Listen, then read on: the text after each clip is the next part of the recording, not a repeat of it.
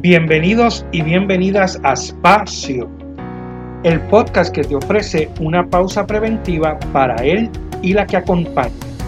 Un spa para tu ser. Espacio para quienes atienden. Un compartir dotado de saberes, vivencias, estrategias para atendernos y así poder atender. Somos Melissa Matei y Rafael de la Torre. Somos Espacio. Un espacio para sanarnos. Hola, hola. Saludos a nuestros seguidores y seguidoras de Espacio. Bienvenidos y bienvenidas a nuestro episodio número 11 de la cuarta temporada.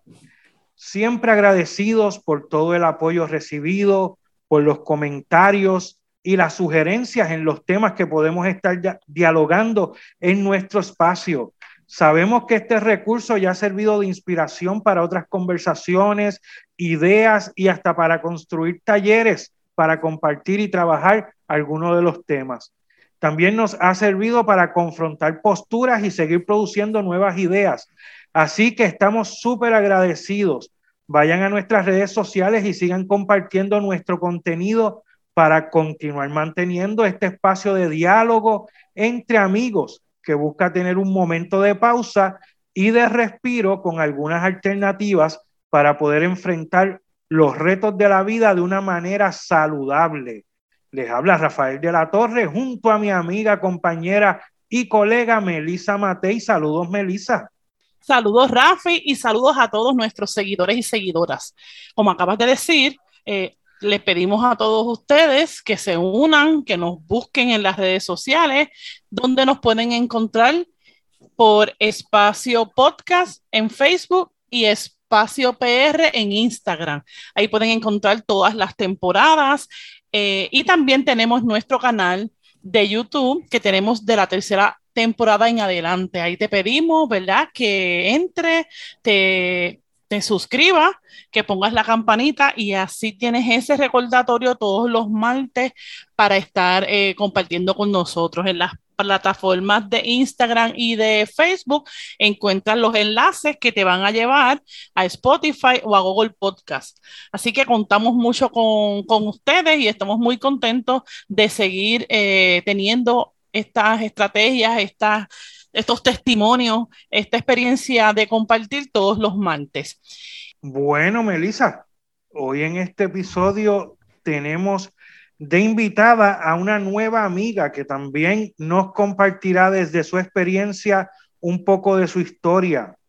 Les recordamos que en nuestros últimos tres episodios hemos tratado el tema de la violencia y el manejo de la ira o el coraje. Saben que esta temporada hemos estado hablando del tema de la depresión, el tema de la ansiedad y el tema de la violencia.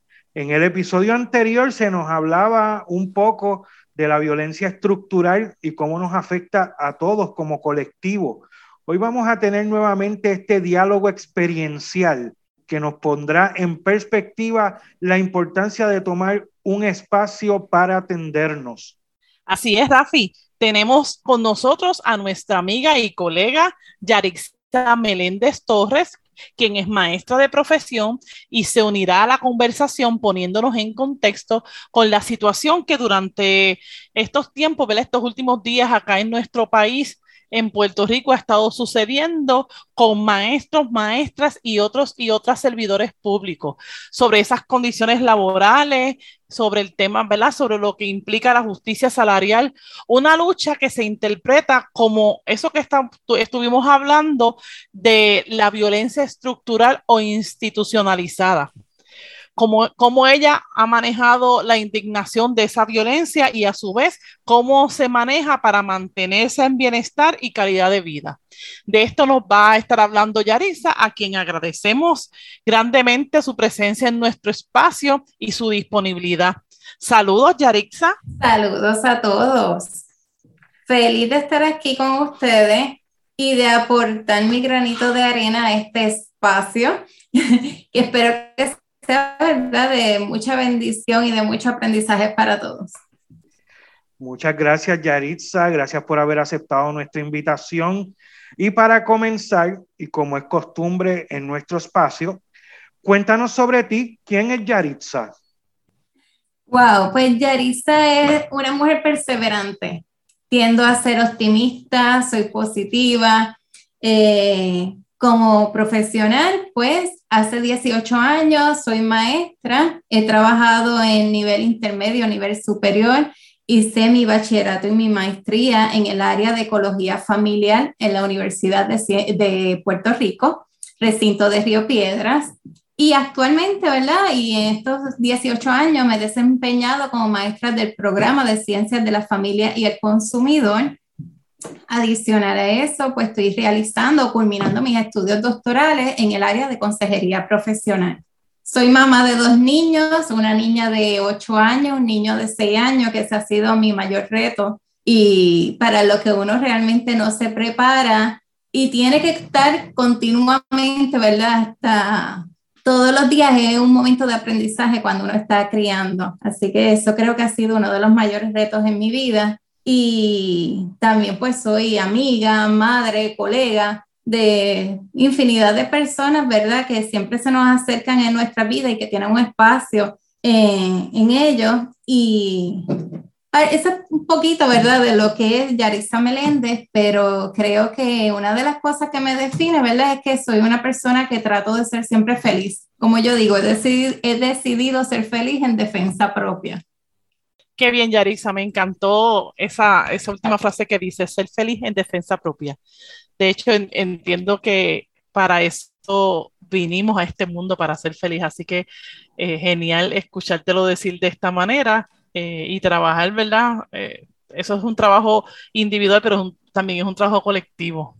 Así que, bueno, pero entonces vamos a entrar un poquito eh, en calor, ¿verdad? Eh, y nos gustaría, Yarisa, que pudieras contarnos un poco la experiencia, ¿verdad? Que tú has estado experimentando y que otros servidores públicos han estado eh, experimentando, incluyendo profesionales de la conducta, y ver cómo esto nos está afectando, ¿verdad? Que tú nos puedas decir cómo desde ti, desde lo que tú tienes a tu alrededor a nivel profesional, cómo esto ha estado afectándonos.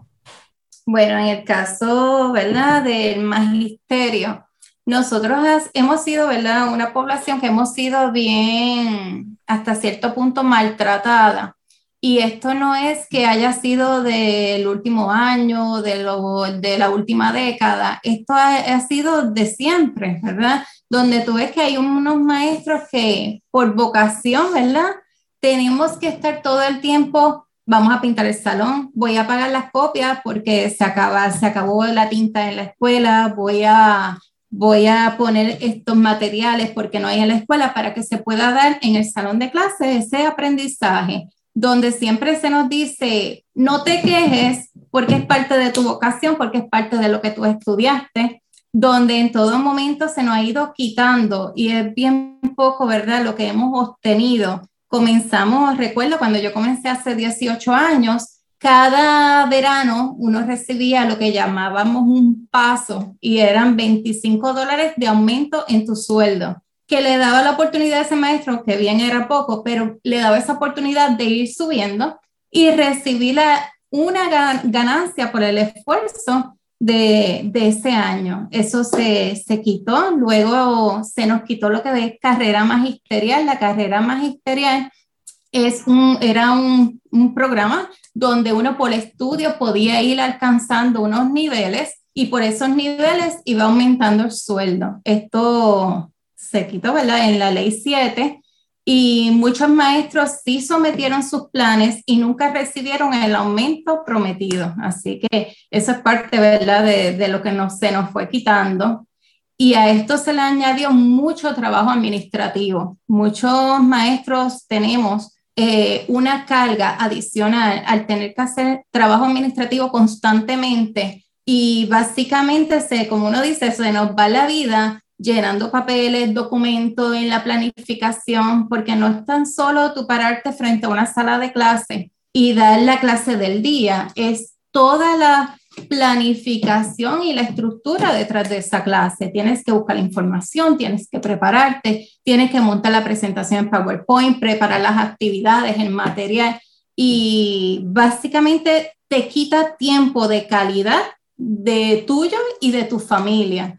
Así que durante todo este tiempo siempre se nos ha dicho, pero por vocación, el maestro de vocación lo hace, el maestro, el maestro de antes lo hacía y por vocación pues hemos perdido tanto que llega el punto que hemos dicho, pues mira, vocación yo tengo, pero entonces lo que no me alcanza es el sueldo.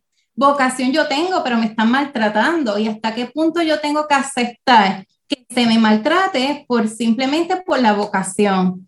Porque cuando yo voy a pagar la, la renta al final del mes, no me dice, vas a pagar con la tarjeta de la vocación, no. Entonces, llega el momento, ¿verdad?, que, que nos indignamos nos indignamos, nos molestamos, hemos dicho ya basta, no queremos seguir con, con este maltrato y, y, es algo que se ha dado hasta en la sociedad y la sociedad lo ha aceptado. Cuando uno lee mucho de lo que se dice en las redes sociales sobre el maestro, muchas veces es en contra del maestro. Eh, en verdad nos ponen como si fuera la persona que somos los responsables de todo de toda la situación negativa que puede surgir en muestra de esto, cuando los estudiantes no pasan las pruebas, ya sean las pruebas meta, se dice, se colgaron los maestros, F el magisterio, entonces se nos da nota por la ejecución de los estudiantes. Es como si, ¿verdad? Un dentista se le diera nota porque a los pacientes a sus pacientes tienen caries. Sacaste jefe porque los pacientes tienen caries. Pues a nosotros se nos hace esa muchas veces esa injusticia y hemos tenido que lidiar con eso. Y hasta qué punto nosotros decimos, pues mira, ya nos sentimos, ¿verdad? Esa autoestima del magisterio anda muchas veces por el piso porque hemos sido tan pisoteados, menospreciados que llega el momento que ya, llega el momento que uno dice, ya me he cansado eh, y eso lo que vemos es facultades en desesperanza, facultades que muchos te dicen, quiero hacer otra cosa, quiero dejar el magisterio, no quiero seguir. Vemos las escuelas de educación prácticamente vacías, ya no hay los estudiantes que se graduaban antes eh, con, en el magisterio. ¿Por qué? Porque es una profesión de sacrificio, donde no vas a tener recompensa por tus estudios, donde no hay posibilidad, ¿verdad?, de uno subir y crecer en la, en la profesión, sino que básicamente estás estudiando para hacer, como uno dice, eh, realmente sacrificio. Va a ser ahora con lo de retiro, prácticamente vamos a, nos estamos, estamos yendo a un futuro donde vamos a ser prácticamente indigentes. Cuando el magisterio ahora saca números de cuánto, ¿verdad?, va a obtener al final, cuando dentro de 20 años se retire, dentro de 27 años se retire, como es mi caso, pues básicamente vas a tener un retiro de 600 dólares, 700 dólares. Y si vemos los costos de vida actuales, pues básicamente vamos a no vamos a tener ni siquiera para comer para pagar quizás las deudas que todavía tengamos, para pagar los medicamentos, que sabemos que en ese momento de la vida, ¿verdad? Es cuando más necesitamos de unos servicios, pero prácticamente vamos a quedar desprotegidos. El magisterio no, no cotiza hasta el día de hoy, ¿verdad? No cotiza lo que es seguro social, así que básicamente ahora los maestros van a empezar a cotizar seguro social. Por tanto, muchos de nosotros nos vamos a tener que jubilar a los 67 años de edad el maestro va a estar totalmente apto para pararse frente a una sala de clase con 65, 67 años de edad? Es una pregunta, ¿verdad?, que, que deberíamos hacernos, porque una profesión que requiere que uno esté actualizado, requiere de entusiasmo, requiere que uno esté motivado, porque es lo que se transmite a los estudiantes. ¿Qué personal va a atender a los estudiantes en un futuro? Va a ser realmente una facultad que va a estar en desesperanza, una facultad que va a ser una población vieja, una facultad que básicamente en desánimo total. Así que son cosas que debemos este, cuestionarnos acerca de la situación actual que se está dando. ¿Qué tan válido es el reclamo de los maestros eh, teniendo todo esto, ¿verdad? Eh, sobre la mesa. Y, y como parte de, de, eso que tú estás narrando, vemos bien claro también como parte de esa violencia institucionalizada, ah, bueno, pero es que si no puedes vivir con eso, si no te gusta, pues cambia, ¿verdad? Cambia de trabajo. Como, ¿verdad? Si no fue, como si no fueran el magisterio un grupo de personas profesionales preparados que se tomaron los años. Tú dices que tú estás, ahora mismo estás haciendo un doctorado en el área de, consejería dentro de lo que es educación, ¿verdad?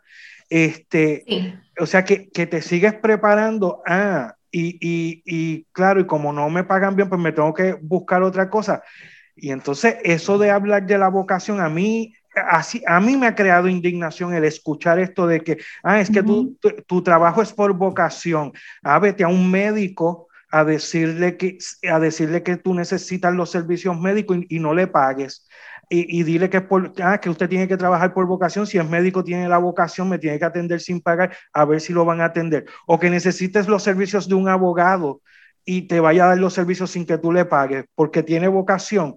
Yo no creo. Entonces, es como que eh, la violencia va dirigida a, un grupo, ¿verdad? O a ciertos grupos, este, que entonces, desde lo que decía incluso eh, nuestra compañera invitada, eh, Estela Barreto, que decía, Melissa, desde el privilegio, era que decía, era desde el privilegio es fácil decir, decir las cosas.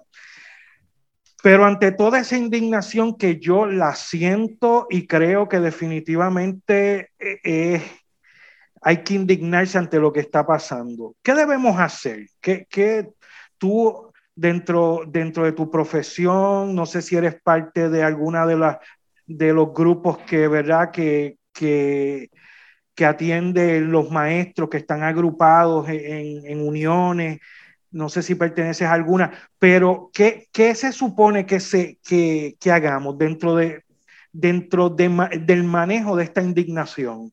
Eh, Rafael, algo que se ha dado con este levantamiento de lo que es esta indignación en el maestro es que se ha dado no por los grupos magisteriales, se ha dado desde las facultades, se ha dado desde esta maestra que alza la voz y dice, estoy indignada, basta y se ha dado más bien en las redes sociales. Ningún grupo magisterial se puede atribuir que ellos fueron los primeros que comenzaron el movimiento, sino que ha sido en los grupos magisteriales, en las redes sociales, donde una maestra dijo, mira, vamos a protestar, vamos a hacer el teacher flu, va, tengo esta idea. El miércoles nos reunimos frente al Capitolio, por dar algunos ejemplos, y ha sido desde las facultades. Cada facultad ha sido bien clave en este movimiento, donde han dicho, el miércoles al mediodía nos reunimos y hacemos un piquete frente a la escuela, en la mañana, en la tarde nos movemos. Así que una de las cosas que se ha dado aquí y que carecía el movimiento en, en lo que es el magisterio es la unidad. No había unión en el magisterio. Y esto ha sido bien importante en lo que se ha logrado ¿Por qué? Porque por primera vez tú ves facultades unidas hablando un mismo idioma y es gracias, ¿verdad? Que nos ha tocado a todos y todos estamos indignados y cansados. Y esto no, los grupos magisteriales muchas veces y lamentablemente han dividido lo que es el magisterio y a veces se quieren atribuir victorias y en este caso no. Ha sido simplemente el maestro ha dicho, no, estoy cansado. La maestra que dice, basta. Y muchas veces, como dicen, ¿verdad? El magisterio tiene rostro de mujer. Cuando hablamos del maestro, muchas veces se dice, el maestro, no, básicamente son las maestras, ¿verdad? Han dicho, basta, hasta aquí llegamos. Y se ha perdido, como, como bien dicen los lemas, se ha perdido tanto que se ha perdido hasta el miedo. Porque muchas veces, en el caso del magisterio, el temor a reclamar sus derechos por perder un día de sueldo, el temor a perder el derecho porque se nos critica porque no estamos atendiendo a los niños, el temor que tenemos, ¿verdad?, a perder lo poco que tenemos, pero como ya lo hemos perdido, pues entonces llegó el momento que decimos, pues basta, hay que salir, hay, que decirlo. Y creo que eso ha sido bien clave, lo que es la unión del magisterio. Y ha sido lo que ha dado pie a, este movimiento y que no termina con simplemente haber obtenido este, la promesa de un aumento de sueldo. Ahora tenemos algo mucho más importante que es el retiro, un retiro que sea digno, que sea justo, porque realmente el retiro del maestro ahora mismo lo que se ve es un ¿verdad? De vivir en la indigencia, de dejar al maestro desprotegido. Me parece eh, bien interesante y, y, esto no suele suceder, ¿verdad? Que es como se van hilando unos episodios con otros. Y me parece bien interesante lo que expones de que, el, de que es, fue como una conciencia o como, como un decir, ya basta, me cansé, ¿verdad? Y una de las cosas que hablábamos en el episodio anterior ante este asunto de la violencia institucionalizada es que eh, los primeros pasos que hay que hacer es reconocerse uno violentado, ¿verdad? El, que... El, que si no nos, no nos habíamos dado cuenta que el ambiente en el que estamos por todos los factores, porque hay muchos factores para que el ambiente no sea adecuado, que, pero que haya ese reconocimiento de, de la situación que estamos viviendo. Así que te escucho hablar y, me, y voy dándome cuenta como que hubo eh, como una, digo yo, un, no un descubrimiento, pero hubo como un, un, momento de, ok, ya, y, y, y, de solidaridad en términos de lo que se siente, no desde lo que establece alguien, lo que establece un grupo, una federación, una asociación, sino que es como mirarnos y decir, esto no está bien, y no está bien no solamente ahora que nos están diciendo esto tan terrible, sino que lleva años. Van años de cosas que, se han estado trabajando y si le añadimos a eso, pues todas las situaciones que nosotros estamos viviendo como país, desde el, huracán María, terremotos y pandemia y todas las situaciones de, de corrupción y todo, es como, bueno, nos teníamos que levantar, ¿verdad? Nos teníamos que dar cuenta. Entonces, eso, eso es uno de los pasos que nos planteaban en el episodio anterior, eh, que es reconocerlo, ¿verdad? Y una vez lo reconozcamos, pues unirnos, que es lo que tú nos estás exponiendo. Y entonces, unido, empezar a hacer un camino, eh, un camino para muchas cosas, ¿verdad? Pero con un propósito de justicia. Así que, pues quería resaltar ese, eso que, que, que mencionaste. Eh, entre lo que dijiste, me llamó mucho la atención en todo este tiempo del huracán, en el tiempo de la pandemia, de los terremotos. Algo bien importante es que el magisterio nunca dejó de trabajar. Durante la pandemia, mientras todos estaban en sus hogares, el maestro tuvo que tomar su computadora personal con su internet personal con su teléfono personal y comenzar a contactar a sus estudiantes para que la educación pudiera seguir ese semestre y se pudiera completar ese año. Así que el magisterio ha dicho, sí, nosotros podemos, nosotros damos lo más de nosotros, lo más que podemos de nosotros, pero ¿qué recibimos a cambio? Y creo que esto, ahí, eso contribuye mucho a que se levante esta indignación porque decimos, hemos dado lo máximo en momentos de crisis, sin embargo, ahora nos están quitando básicamente todo. ¿Dónde quedamos? Y esto sin decir todos los maltratos que recibe eh, el magisterio el día a día en la sala de clase, desde que vas a buscar un servicio en la región educativa, en el departamento de educación, el maltrato que recibe el, magisterio por parte del mismo personal del Departamento de Educación. Así que ha sido, ha sido tanto que ya llegó el momento que ha dicho, basta, basta ya, ya estamos cansados, no queremos seguir. Y como bien mencionaste, Misa, una de las cosas es que el magisterio es uno de los grupos que está preparado. Lo menos que tiene un maestro en el Departamento de Educación, un bachillerato, y la mayoría tiene su maestría y estudios doctorales.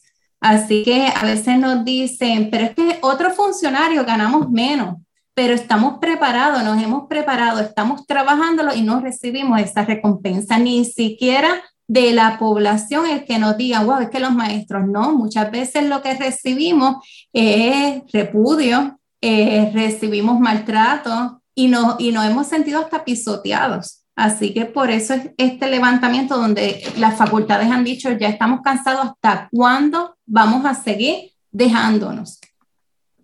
Entonces, Yaritza, ante todo ese cuadro que nos estás narrando, ¿verdad? Situación que afecta a ti personalmente, al magisterio completo, y ya no hablemos de al pueblo de Puerto Rico, ¿verdad? Asimismo, tenemos policías, tenemos bomberos, tenemos, eh, eh. Los empleados, servidores públicos que, que se manifiestan según la situación de cada gremio y según la situación personal, ¿verdad? Y, y, y nos afecta nos afecta siempre a todos, a todo el pueblo, porque los maestros son los educadores de, todos los profesionales de, eh, este, que, dan servicio eh, y el resto de, de los otros profesionales que se afectan, se afectan los servicios que, que, se le tienen que dar al pueblo de alguna manera. Así que todos nos vemos afectados ante estas situaciones. Pero me llamó la atención al principio cuando te estabas presentando, dijiste que tú decidiste ser feliz en defensa propia. O sea que hay algo que hacer también a nivel personal, porque además de indignarse y hacer el trabajo colectivo de ir, protestar y luchar por sus derechos, también hay algo que hacer a nivel personal para poder tener un bienestar, para poder tener una calidad de vida aceptable, ¿verdad? Que podamos seguir viviendo y seguir luchando. ¿Qué cosas, qué estrategias tú utilizas o has utilizado para, para ese autocuidado contigo? ¿Y qué les recomiendas a los que nos están escuchando? Pues Rafael, Melissa, una de las cosas que yo desde hace unos años he venido haciendo es dejar el trabajo en la escuela. Y muchas veces me lo traía donde pasaba fin de semana planificando, montando clases, corrigiendo. Así que un día dije, no, yo mi espacio y mi tiempo con mis hijos ahora es sagrado. Mi espacio para tener calidad de vida, porque muchas veces estaba fin de semana trabajando desde mi casa, las noches trabajando. Así que una de las cosas fue que aprendí a trabajar de manera que pudiera dejar todo lo que es eh, trabajo adicional que se me quedaba, que quizás no lo podía completar en la escuela, lo aprendí a dejarlo, a no llevármelo para casa. Eh, mis niños necesitan, eh, necesitan a su madre, ¿verdad? Todo el tiempo hay. Así que ahora ellos son prioridad y dentro de eso darme el espacio para mí para poder, mira, para ser hasta más eficiente como maestra, porque un maestro cansado es un maestro que no va a ser eficiente. Así que entre las cosas que he hecho, me encanta estar, por ejemplo, en un proceso de autoconocimiento, porque muchas veces en el día a día estamos tan ajorados con lo que es la rutina diaria, eh, todas las presiones y todos los sombreros de todos los roles que tenemos. Así que he decidido como tener ese espacio donde yo me pueda sentar un ratito a tomarme eh, la taza de café con Yarisa, esa soy yo. Así que, y tener espacio para encontrarme a mí misma. Y dentro de esto también planificar para el futuro, ver opciones, qué opciones tengo, eh, autoevaluarme hacia dónde voy, qué es lo que quiero y quién soy. Y eso ha sido algo bien importante. Además de esto, el tiempo que pasamos, tiempo de calidad aunque sea estando en casa, ¿verdad? Porque con esto de la pandemia, pues no, no, no me he querido exponer tanto, pero tiempo de calidad con la familia creo que ha sido algo que, que esto me permite dejar todas estas situaciones aparte y poder tener estos momentos para mí, para mi familia aunque sea tan simple como ver una película, tan simple como simplemente reflexionar, pensar, mirar la naturaleza, estar en contacto con la naturaleza, pero ha sido parte de lo que es mi estrategia. También algo, ¿verdad? Dentro de tener conversaciones con, con compañeros de trabajo y buscar alternativas que podemos hacer para no podernos, ¿verdad? Este, no saturarnos tanto con esto, que qué opciones tenemos y ser hasta positivo dentro de la situación. Qué bien, este, sigo, ¿verdad? Yo sigo contenta de, poder ver cómo seguimos reafirmando y cómo seguimos este, enfatizando en elementos principales que yo los voy a resumir de esta manera. Hay una tarea personal, eh, en algún momento ahorita tú dijiste, pues que eh, nos dejamos, ¿verdad? Como que nos abandonamos. Eh, y entonces hay una atención principal, no solamente a nivel laboral, o sea, a nivel de, sino de esos no que hay que decir a muchas cosas, incluyendo ese trabajo extra para darle un tiempo de calidad a uno como persona y también a la familia. Pero entonces después mencionas lo que, ¿verdad? Sigue reafirmando los pasitos, como yo digo, los procesos, que es entonces el encuentro con el otro. Y en ese encuentro con el otro, dialogar, ayudarnos, apoyarnos, ¿no? ¿Verdad? Porque sí sabemos, la necesidad está, el quejarme no lo va a resolver, pero sí el tener gente con lo que lo que nos incomoda o nos frustra pueda convertirse en alguna acción o por lo menos tenga yo un espacio seguro donde con quién compartir y con quién desarrollar estrategias, pues también reafirma mucho lo que hemos ido este, descubriendo, ¿verdad? Con todos nuestros invitados. Y finalmente, que no es final porque fue lo que empezaste hablando, cómo levantarnos, cómo movernos, cómo hacer algo más allá y, ir a exigir lo que nos merecemos. Así que eh, pues, es evidente que las circunstancias que estamos viviendo son estructurales, son este, injustas, no solamente para el magisterio, sino para todos los profesionales y todos los servidores públicos. Sabemos que a qué responde, sabemos que siempre hay unos intereses eh, económicos de unos pocos que realmente no miran, no, no tienen ningún tipo de conciencia de, de, la importancia para un país de sus servidores públicos. Y yo creo que es un despertar, ¿verdad? Eh, mencionabas al principio que, que haces ese ejercicio de ser feliz, ¿verdad? De, de, mantenerte feliz y de ser positiva. Y pues es, importante porque la realidad que estamos viviendo no es fácil, no es una realidad positiva. Pero si nos montamos en esa negatividad, pues entonces nos vamos a, no sé dónde vamos a llegar. Yo creo que entonces toca eh, no un positivismo vacío de, de, verdad, como, eh, sino de acción, ¿verdad? De movernos, de reunirnos, de apoyarnos y de atendernos. Así que pues genial, de verdad que, e, es importante para nosotros y es un placer para nosotros poder utilizarte como representación de tantos, ¿verdad?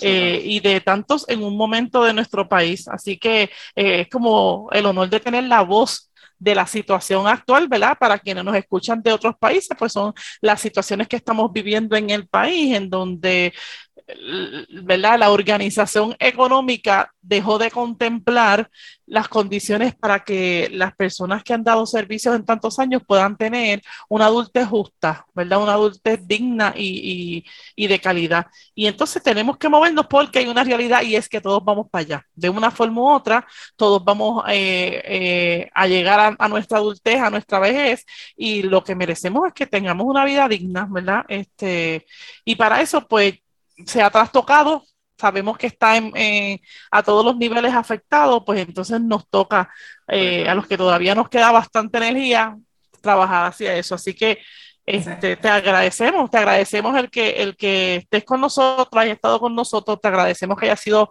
portavoz, ¿verdad? De, de, de lo que, de lo que es un grupo grande de personas que estamos en estos momentos trabajando por un mejor país. Así que muchas gracias. Muchísimas gracias por darme el espacio de estar con ustedes aquí y de hablar un poquito del sentir del magisterio, del sentir de nosotros como funcionarios y de lo que damos día a día, que muchos sí, ¿verdad? Tenemos la vocación, pero a veces la vocación ha sido hasta una camisa de fuerza.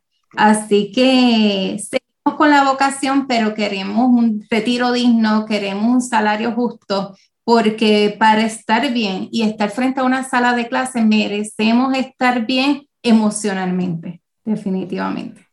Wow, qué manera de terminar. Te lo agradezco, Yaritza. Gracias a todos los que nos están escuchando y los que escucharán este episodio. Y este ha sido otro espacio.